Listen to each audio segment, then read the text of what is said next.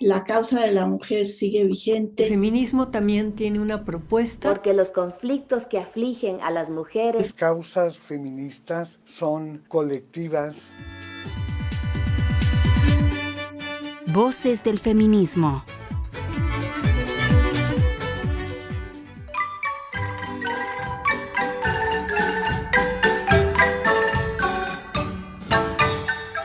Aurora Mesa Andraca nació con el siglo en Chilapa, Guerrero, en el año de 1900. Fue la primera presidenta municipal en el país y en América Latina, cargo que asumió el 1 de enero de 1936 en Chilpancingo Guerrero, y durante los 12 meses que duró su gestión no percibió ningún salario. De familia intelectual con inclinaciones progresistas, era la más joven de nueve hermanos y estudió para maestra normalista, trabajadora social y se formó en la administración pública y diplomática.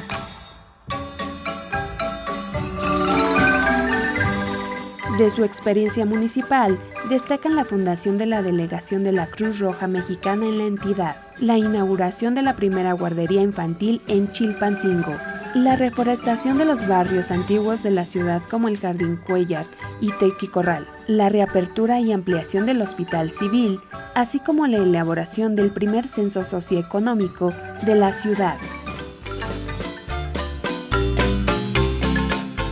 Con su nombre, se ha instituido una presea que cada año se entrega a mujeres que hayan colaborado en el desarrollo económico y social del estado de Guerrero murió en su casa de Chilpancingo a los 78 años en 1978.